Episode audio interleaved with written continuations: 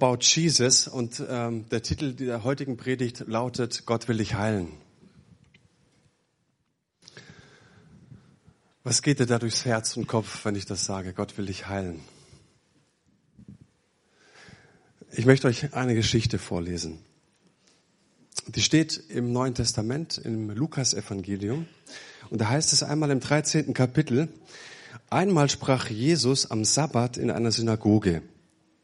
Nun war dort eine Frau, die schon 18 Jahre lang von einem bösen Geist geplagt wurde, der sie krank machte. Sie war verkrümmt und konnte sich nicht mehr aufrichten. Als Jesus sie sah, rief er sie zu sich und sagte zu ihr, Frau, du sollst deine Krankheit los sein. Und er legte ihr die Hände auf. Sofort richtete sie sich auf und pries Gott. Eine unscheinbare Geschichte, die überliest man schnell. Jesus predigte in der Synagoge. Und jetzt ist nicht auf einmal nicht die Predigt von Jesus im Fokus, sondern es steht eine alte, eine krumme, eine geplagte Frau im Fokus, die seit 18 Jahren diese Krankheit hatte. Und im Urtext, das lesen wir in keiner Übersetzung, heißt es noch, sie konnte sich nicht aufrichten für das Gänzliche.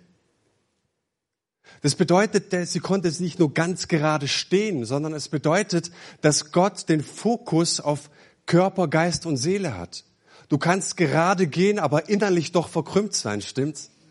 Sie konnte sich nicht aufrichten für das Gänzliche. Sie war nicht ganz im Leben. Und wie schrecklich ist es, wenn Menschen benachteiligt sind. Nicht nur, weil sie krank sind, sondern weil es Situationen in ihrem Leben gab, die sie gekrümmt laufen lässt, wo die Seele Schaden nimmt, wenn wir krank sind, wenn wir unversöhnt in unseren Beziehungen leben, wenn uns Menschen wehgetan haben, wenn wir Dinge verbockt haben. Sie konnte sich nicht aufrichten für das Gänzliche. Und diese Frau hatte eine entscheidende Begegnung mit Jesus. Und darüber möchte ich heute sprechen. Und mein, was ich vorausschicken möchte, ist, dass eine solche Begegnung jeder Mensch haben kann. Jeder von uns heute Morgen, jeder da draußen in unserer Nachbarschaft kann diese Begegnung haben mit diesem Gott. Weil wir haben es an Ostern gefeiert, Jesus ist auferstanden. Und der erste Punkt, den ich machen möchte, ist, Jesus sieht dich. Er sieht dich. Vielleicht kennst du das von, von früher, vom, vom Schulsport wenn gewählt wurde. Oder vielleicht warst du auf den Bolzplätzen, wo auch immer, irgendwo zu Hause, waren wir oft und dann wählst du. Ne? Und was ist der, die, der größte Wunsch oder, oder was du unbedingt vermeiden möchtest, ist, dass du zum Schluss drangenommen wirst. Ich kenne das heute noch vom Fußball, wenn wir in Schneidheim kicken jeden Mittwoch, wird manchmal auch gewählt. 20 Leute, du stehst da im Kreis. Und als eigentlich gestandener, erwachsener Mann ist mein Herzensgebet. Bitte nicht. Ich will nicht zuletzt gewählt werden. Auch wenn ich nicht der Beste bin, ich weiß es ja. Und dann merkst du, dass derjenige, der wählt, der schaut durch die Reihen und er sieht dich an, er guckt dir in die Augen und du merkst, dass er sich physisch anschaut, aber an dir vorbeigeht, weil er jemand anders will. Und wenn du glaubst, dass Gott genauso ist, dass er dir zwar in die Augen schaut, aber dann den Nebenmann wählt oder hinter dich schaut, dann täuschst du dich. Was in dieser Geschichte steht, ist, Jesus sieht dich. Jesus sieht dich ganz. Und jetzt sehen wir, dass Jesus am Sabbat in der Synagoge ist. Und im Unterschied zu unserem Gottesdienst, wir werden nach der Predigt nicht das Mikro weiterreichen, dass jeder nochmal so ein bisschen seine Predigt erzählen konnte. Es war in der Synagoge anders. Ähm, da durften auch Gelehrte, nachdem der Rabbi fertig war, durften dort aufstehen und noch einen Teil dazu sagen, ja, so zur Schriftauslegung beitragen. Und Jesus nimmt diese Gelegenheit wahr. Und jetzt steht Jesus vor dieser Versammlung. Und da sieht er jetzt vielleicht die gute bürgerliche Mitte. Die Leute, die gute Arbeit haben, die gut versorgt sind, kluge, vielleicht gut gekleidete Menschen, ne? tolle Leute. Die willst du doch irgendwo auch in deiner Gemeinde haben. Die Jungen, die, die was reißen können, die noch ein bisschen Kraft, die Energie haben. Da wird sich jeder Pastor drüber freuen. Wenn die Jungen kommen, die sagen, wir wollen uns mit einbringen und, und wir sind voll da und wollen Gemeinde bauen. Aber davon lesen wir irgendwie nichts. Wir lesen, dass Jesus jetzt vor dieser Versammlung steht und eigentlich warten doch alle auf die Schriftauslegung. Dieser Jesus, der schon für Furore gesorgt hat, was hat der jetzt zu sagen? Lesen wir auch nicht. Er sagt, er sieht auf einmal diese alte, gekrümmte Frau. Er sieht nur sie. Warum sieht er nur sie? Weil es Jesus zum Elend zieht. Jesus Herz zieht es zur Not. Jesu Herz zieht es zu Kranken. Jesu Herz zieht es zu Bedürftigen. Jesu Herz zieht es zu dir in deine Herausforderung. Weil ich glaube, dass er nicht die Herrlichkeit seines, bei seinem Vater verlassen hat, um bei der High Society, bei den Gesunden, bei den Starken, bei den Klugen zu sein. Das hatte er vorher, schon vor Ewigkeit, vor Grundlegung der Welt hatte er das.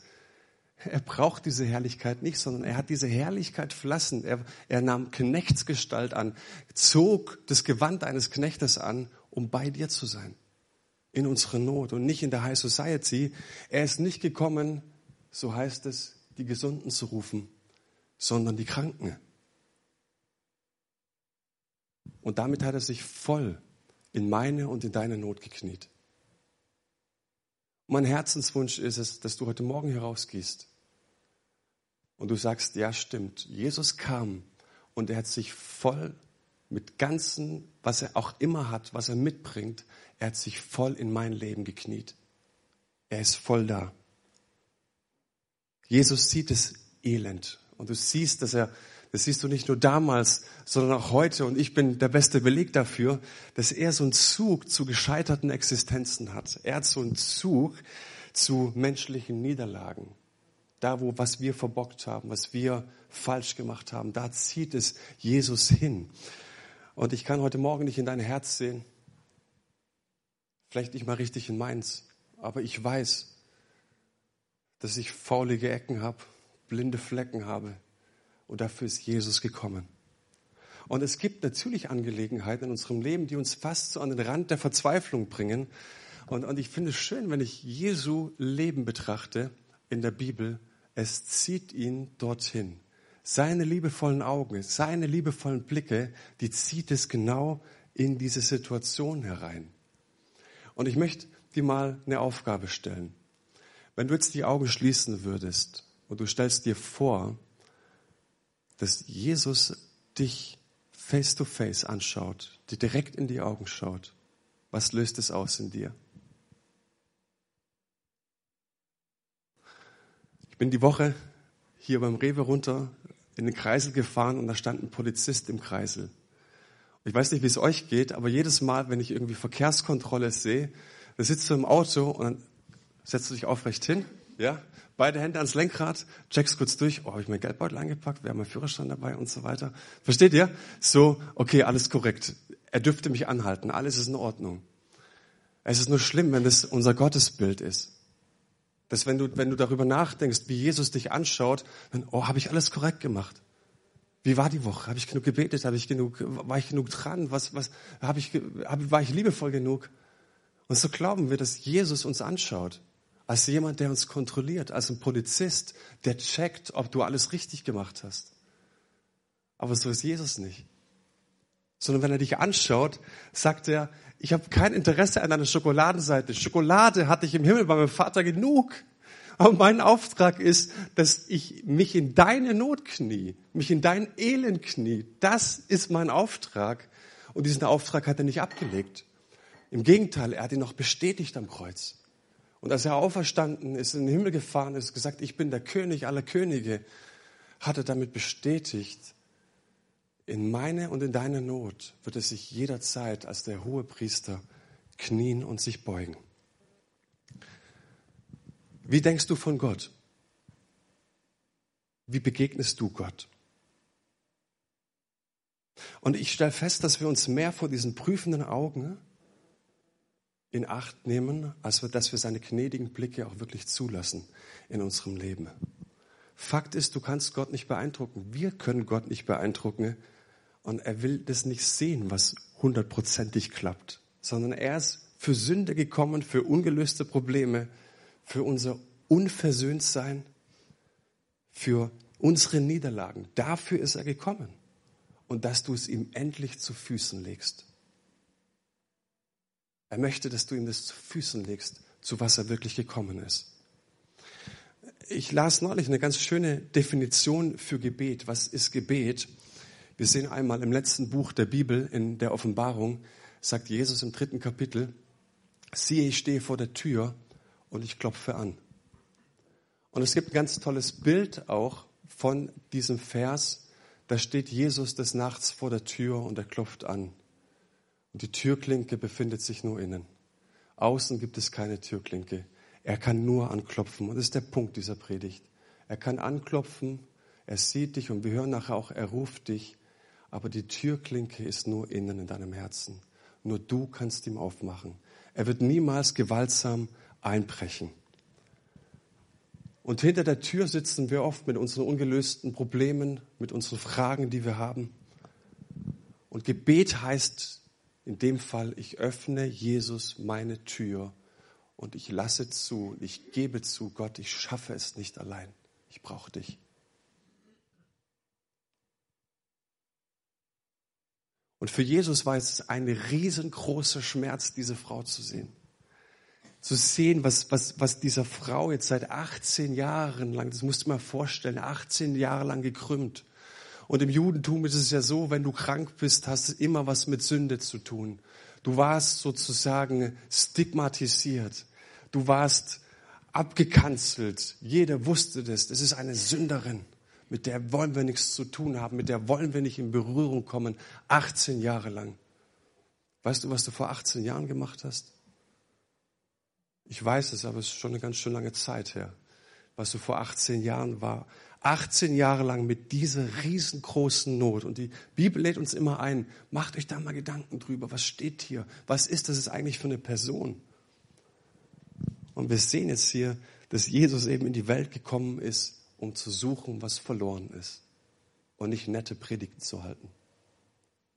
Vor der Schriftauslegung erbarmte er sich, es ergriff ihn, als er diese Frau sah und glaubt nicht, dass er eine gute Auslegung hatte zum Rabbis Predigt, sondern er sagte, ich, mein Herz zerreißt es. Erst muss diese Frau gesund werden. Erst muss diese Frau geheilt werden. Was glaubst du, wie Jesus heute Morgen über dich denkt? Dass du eine nette Predigt hörst oder dass dein Herz geheilt wird?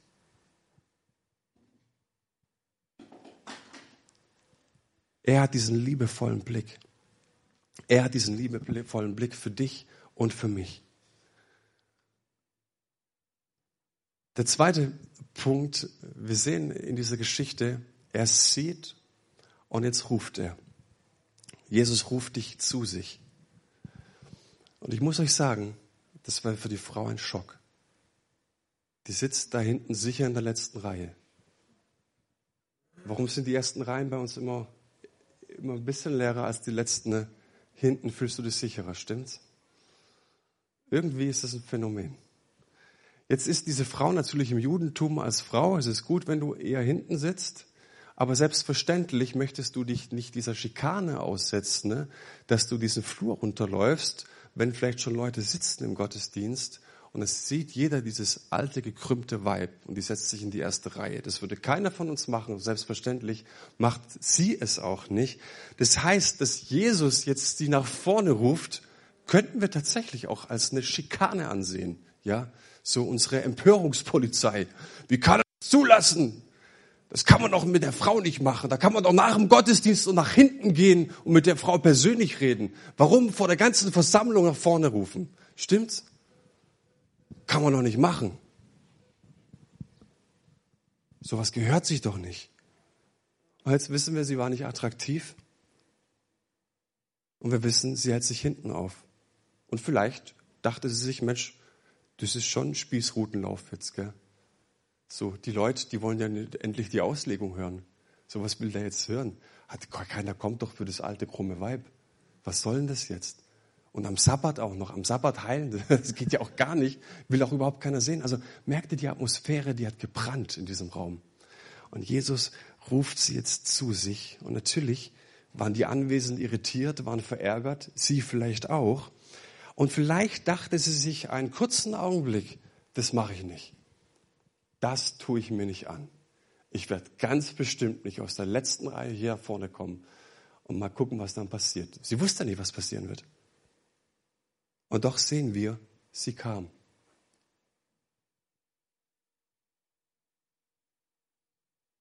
Und in dieser Reaktion entschied sich ihr ganzes Leben.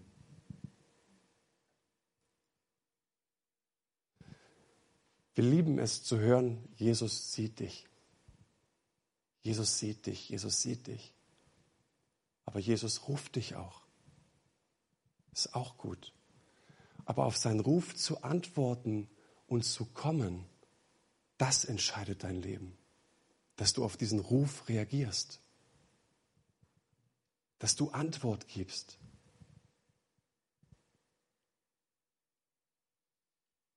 Und der Ruf kam und sie stand vor der Entscheidung. Soll ich oder soll ich nicht? Mache ich das jetzt oder mache ich es nicht? Und so sehen Begegnungen mit Jesus aus. Er stellt dich vor eine Entscheidung. Er ruft. Und so war es in meinem Leben, dass er gerufen hat. Und ich merke, dass er immer wieder ruft. Mich immer wieder zur Entscheidung ruft. Bitte denkt doch nicht, dass es nur um diese erste Entscheidung des Übergabegebets geht sondern die Nachfolge von Jesus besteht aus tagtäglichen Entscheidungen. Ich nehme mein Kreuz oder sein Kreuz auf mich und ich folge ihm nach. Ich lasse meinen Stolz hinter mir. Ich lasse mir was reden. Wenn Gott sagt, dass du, was du mit einem bitteren Herzen kaputt gehst, dann gebe ich ihm Recht und ich, ich lebe versöhnt mit meinen Beziehungen. Ich folge ihm nach, ich bin ihm gehorsam. Ich folge seinem Blick, seinem Ruf. Ich bin gehorsam wie heißt es im Englischen? Pray and obey. Bete und dann tu auch, was du gebetet hast. Und dieser Ruf, der erinnert schon so ein bisschen an die Bibel. Immer wieder ruft Gott im Alten Testament. Und natürlich erinnert es an diesen Ruf ganz am Anfang nach dem Sündenfall, da geht Gott durch den Garten Eden und er sucht seinen Adam und seine Eva. Wo seid ihr denn für den Abendspaziergang? Ich bin bereit, ich will mit euch reden, aber wo sind sie denn? Sie sind nicht da. Und er ruft, Adam, wo bist du? Wo bist du? Hey, ich bin hier, ich will dich sehen, ich will dich rufen. Wo bist du? Wo bist du, Adam? Ich will mit dir in Kontakt sein. Ich möchte mich mit dir austauschen. Adam, wo bist du? Wo hast du dich versteckt?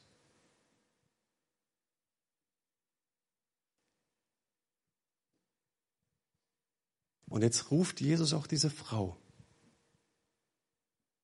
Komm nach vorne.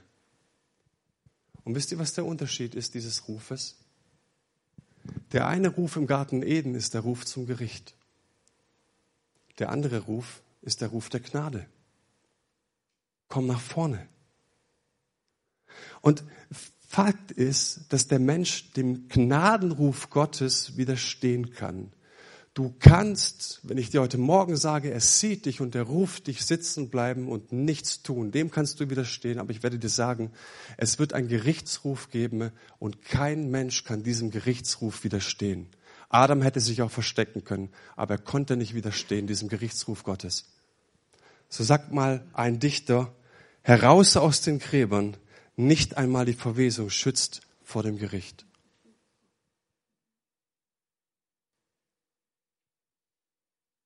Und wir wollen, ist echt ein Herzenswunsch, nicht einen Jesus predigen, der auf der einen Seite, er sieht dich und sieht dich und sieht dich, und auf der anderen Seite, wenn du nicht willst, ist auch nicht schlimm.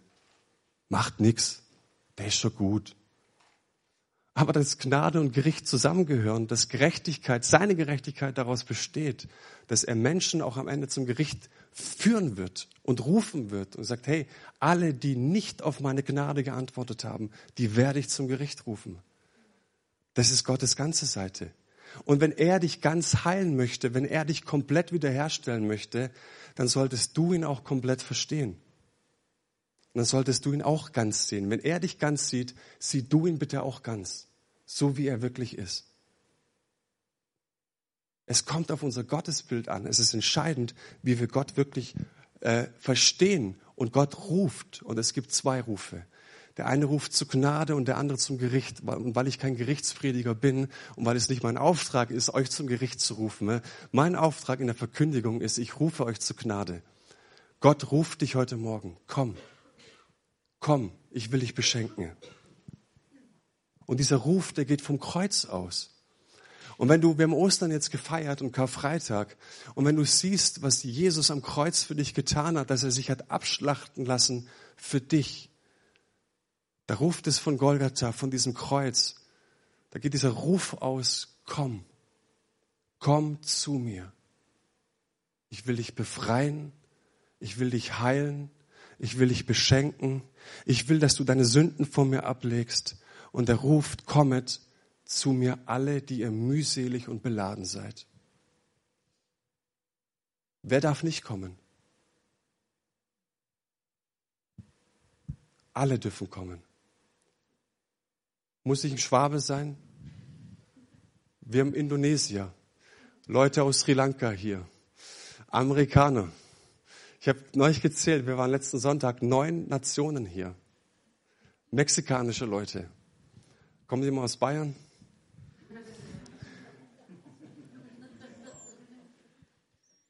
Gibt es irgendjemand, der nicht kommen kann? Nein. Kommt alle. Und was ist die zweite Voraussetzung? Die ihr mühselig und beladen seid.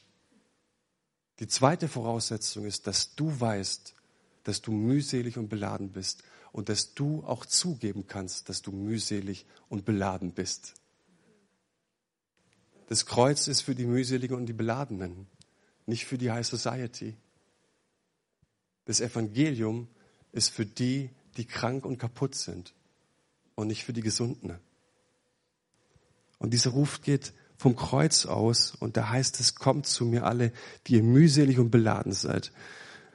Und wenn du mühselig und beladen bist und wenn du merkst, in meinem Leben habe ich Schuld, in meinem Leben liegt Scham, in meinem Leben ist Unversöhntheit, dann komm, dann komm auch und versteck dich nicht. Und so heißt es in der Bibel, Gott hat uns berufen mit einem heiligen Ruf. Und da gibt es eine ganz nette Geschichte, die ich hörte, die ein älterer Herr erzählte. Und er sagte, ich war ein junger Bursche im Krieg, nach dem Krieg. Ich hatte nichts, war aus der Heimat, musste aus der Heimat weg sein und war bettelarm. Ich habe keine Arbeit bekommen und ich wusste überhaupt nicht, wie ich über die Runden kommen soll. War da in eine Kneipe und kam da an so paar zwielichtige Personen ran. Und die machten mich da an und sagten, komm, komm mit uns, wir, wir, wir überfallen hier einen Laden. Abends. Er sagte, ja, eigentlich ist es meine letzte Chance. Ich habe Hunger ohne Ende, ich habe kein Geld, was soll ich denn machen? Und er sagte, komm, lass uns diesen Laden überfallen. Und dann ging er raus und hatte jetzt dieses Angebot auf dem Tisch. Er wusste jetzt natürlich, was er tun muss, um Essen zu bekommen. Er wusste es. Und er wusste aber auch, und das konnte er sich innerlich natürlich auch vorstellen und dabei zuschauen, dass wenn ich das mache, dann gerate ich wirklich auf die falsche Bahn dann weiß ich nicht, wie mein Leben nochmal irgendwie eine Kurskorrektur bekommt. Was ist, wenn ich erwischt werde? Mit all diesen Gedanken befindet er sich jetzt auf der Straße in einer größeren Stadt und ist da völlig orientierungslos und hat überhaupt keinen Plan, wie es weitergehen soll. Und denkt sich noch, naja, ich werde es machen. Und auf einmal hört es jemanden, der seinen Namen ruft. Dachte sich, naja gut, den Namen, den gibt's oft. Ein zweites Mal ruft jemand seinen Namen. Das, naja, und dann ruft es das dritte Mal. Und beim dritten Mal dreht er sich um und sieht einen alten Schulfreund, der ihn erkannt hat. Es war wie ein Wunder. Der ruft ihn und, und, und er kommt ums Eck und, und, und die reden miteinander und aus ihm bricht's raus und erzählt all das, was ihn gerade bekümmert und, und beschäftigt und dieses Angebot, einen Laden zu überfallen. Und er sagt er, meine Güte, mach keinen Blödsinn, komm, ich habe eine Wohnung für dich, ich habe Arbeit für dich. Und wisst ihr, welchen Punkt ich setzen möchte? am Ende seines Lebens schaut dieser ältere Mann, erzählt er die Geschichte einer Gruppe von Leuten und sagt, ich muss euch sagen, an diesem Ruf hing alles. Ich wäre verloren gegangen, wenn ich diesen Ruf nicht gehört hätte.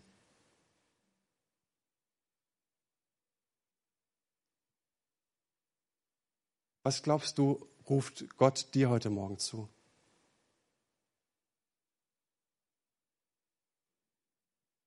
Er ruft dich. Und der letzte Punkt, er will dich heilen.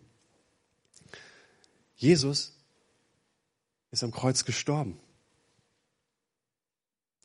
Ich habe ihn angenommen, ich persönlich habe ihn angenommen und ich habe erlebt, wie er gekommen ist und mich geheilt hat. Und Heilung ist in der Bibel immer ganzheitlich gemeint. Es geht nicht nur um die Supercharismatiker, nächste One-Konferenz, Andreas Hermann kommt und vielleicht wird meine Schulter ein bisschen besser, vielleicht wird mein Fuß ein bisschen besser, sondern Gott ist interessiert an Heilung, an Körper, Geist und Seele. Und so heißt es einmal in Jesaja, das ist ein alttestamentlicher Prophet, dort im Kapitel 53, doch wegen unserer Vergehen wurde er durchbohrt, wegen unserer Übertretungen zerschlagen. Er wurde gestraft, damit wir Frieden haben. Durch seine Wunden wurden wir geheilt. Wir alle gingen in die Irre wie Schafe. Jeder ging seinen eigenen Weg. Doch ihn ließ der Herr die Schuld von uns allen treffen. Dieses Wort sagt tausend Jahre vorher ein Prophet, nicht ganz tausend Jahre vorher, über Jesus aus. Er kommt in diese Welt und ihn trifft meine Schuld. Warum? damit ich Frieden habe in meinem Herzen. Mein Unfriede trifft ihn. Meine Zerschlagenheit, meine Verlorenheit trifft diesen Jesus. Und er hat seine Herrlichkeit verlassen, damit er das auf seine Schulter nimmt. Meine Schuld, meine Last, meine Gebrochenheit, damit ich Frieden habe und damit du Frieden hast. Und ich merke schon, dass wir so viele Kämpfe zu kämpfen haben. Meine Frage, nimmst du dein Leben auch so wahr, dass dein Leben ein Kampf ist? Du musst nicht strecken, aber mal innerlich kannst du diese Frage beantworten. Ist dein Leben Kampf? Gehst du von Kampf zu Kampf? Von Mühsal zu Mühsal? Von Not zu Not? Ich will dir sagen, dass das nicht Jesu Absichten sind für dein Leben, sondern er hat gesagt, ich bin gekommen, damit deine Not auf meinen Schultern ruht, damit du Frieden hast in deinem Herzen. Und vielleicht denkst du, dein Leben ist widersprüchlich. Da gibt es Zweifel, da gibt es Fragen. Und ich möchte dir sagen, durch seine Wunden sind wir geheilt. Und meine Frage ist, kannst du das wirklich erkennen, wenn du auf das Kreuz schaust, auf diesen Gekreuzigten von Golgatha? Ich frage dich, wenn du das heute Morgen vielleicht das allererste Mal hörst. Ich frage dich das, wenn du zehn Jahre beim Glauben bist, in diese Kirche gehst und wenn du 30 Jahre in diese Kirche gehst. Siehst du das Kreuz klar vor dir und dass durch diese Wunden, dass du geheilt bist?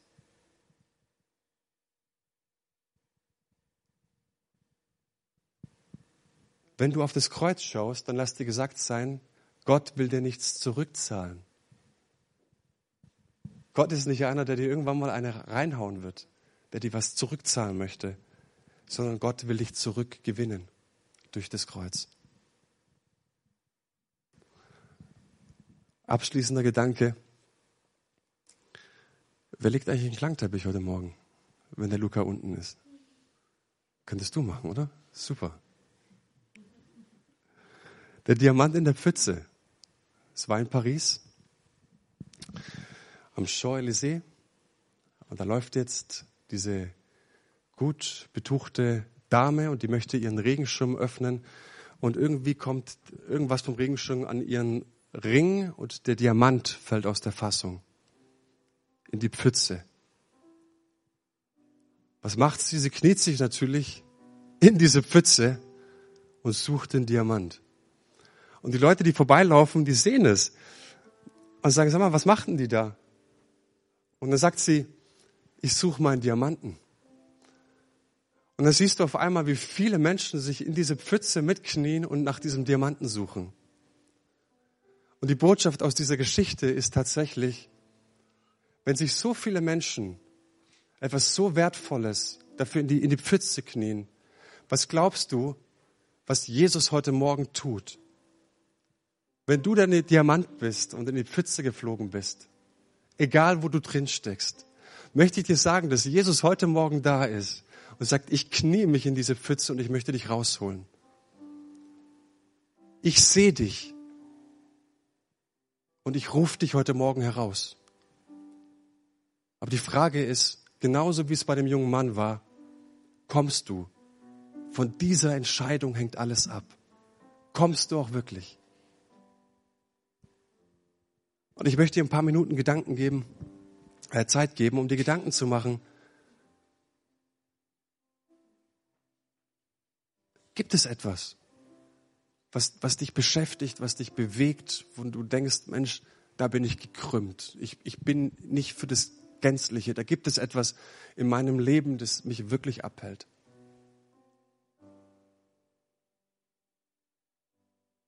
Und dass du es formulieren kannst und einfach mal in deine Hand nehmen kannst. Ich gebe dir ein paar Momente Zeit.